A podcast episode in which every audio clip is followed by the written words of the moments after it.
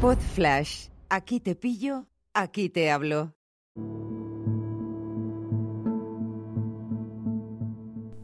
Hola a todos, ¿qué tal? ¿Cómo estáis?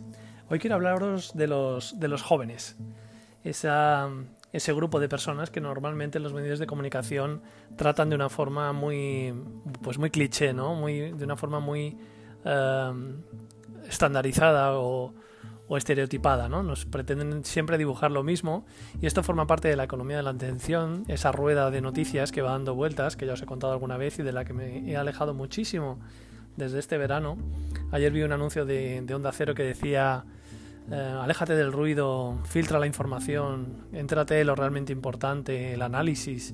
Y yo pensé, pues todo lo que pueda decir una emisora de radio en relación a la actualidad es precisamente el ruido en tu vida, ¿no? Sigo recomendando mucho que, os centréis y que, y que os dediquéis a vuestra vida, a vuestro trabajo, a vuestro entorno, a mejorar todo eso y que simplemente estéis al tanto de las noticias importantes un par de veces al día, titulares y poco más. Digo esto de los jóvenes porque quiero contarte dos historias relacionadas con jóvenes que me han marcado en los últimos años. Cuando digo jóvenes es gente a la que doblo la edad o incluso más en, el en la primera de las historias. Yo hace un tres años ya, me parece que fue, estuve en una boda en Arenis de Mar, trabajando en un evento. Y, lo que me pasó fue que me invitaron a la boda, era una boda de tarde-noche, una boda en la playa maravillosa, tengo por ahí alguna foto en, en mis redes sociales de Nadia e Isma. Nunca, nunca lo olvidaré porque es la única boda en la que yo he oficiado estando en la, en la orilla del mar. ¿no? Entonces me invitaron después a la cena. Yo había viajado desde Madrid y me invitaron a la cena. Me lo pasé increíble. O sea, es de esas veces que me lo pasé genial, se me olvidaba que estaba trabajando. Y me, volví a, a, Barcelona a las 2 de la mañana.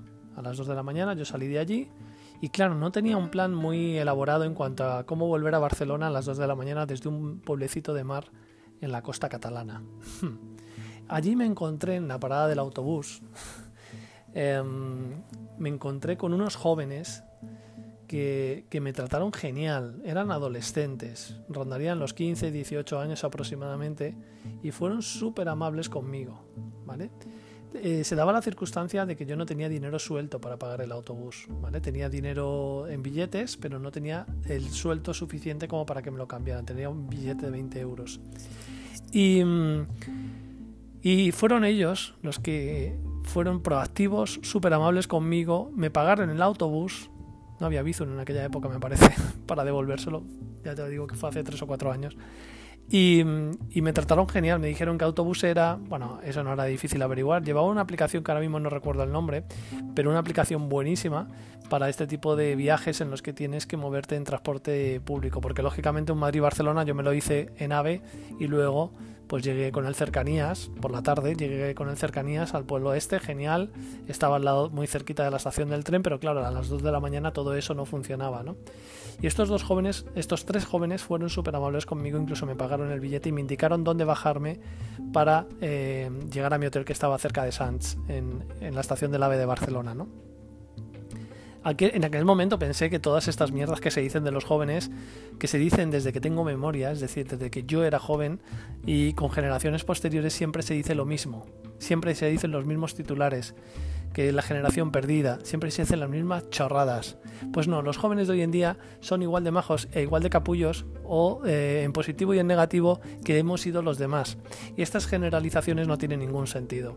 Os cuento la segunda anécdota que tuvo lugar el jueves pasado en la charla TED que dio mi clienta, mi clienta y amiga Rocío, em, en la Carlos III, en la Universidad Carlos III de Madrid. Y es que llegué yo allí y, y bueno, tengo que reconocer que últimamente me gusta mucho lo de preguntar a la gente.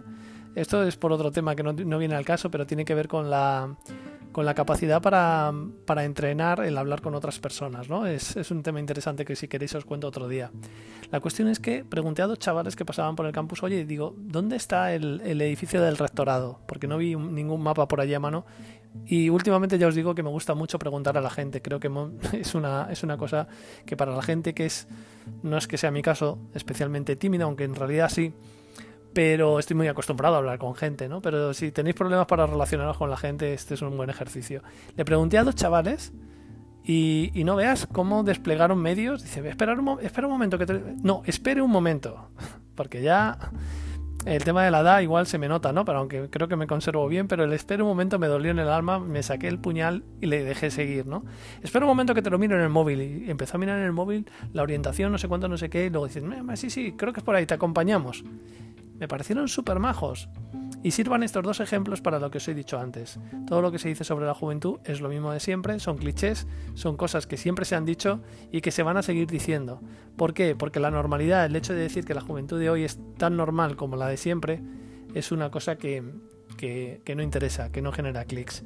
O sea que chapó por la gente joven, que ni está tontada, ni es imbécil, ni, ni es una generación perdida, sino que les queremos colgar etiquetas porque las etiquetas venden. Y nada, aquí mi chapó hacia los jóvenes y jóvenes. Un abrazo fuerte. Chao.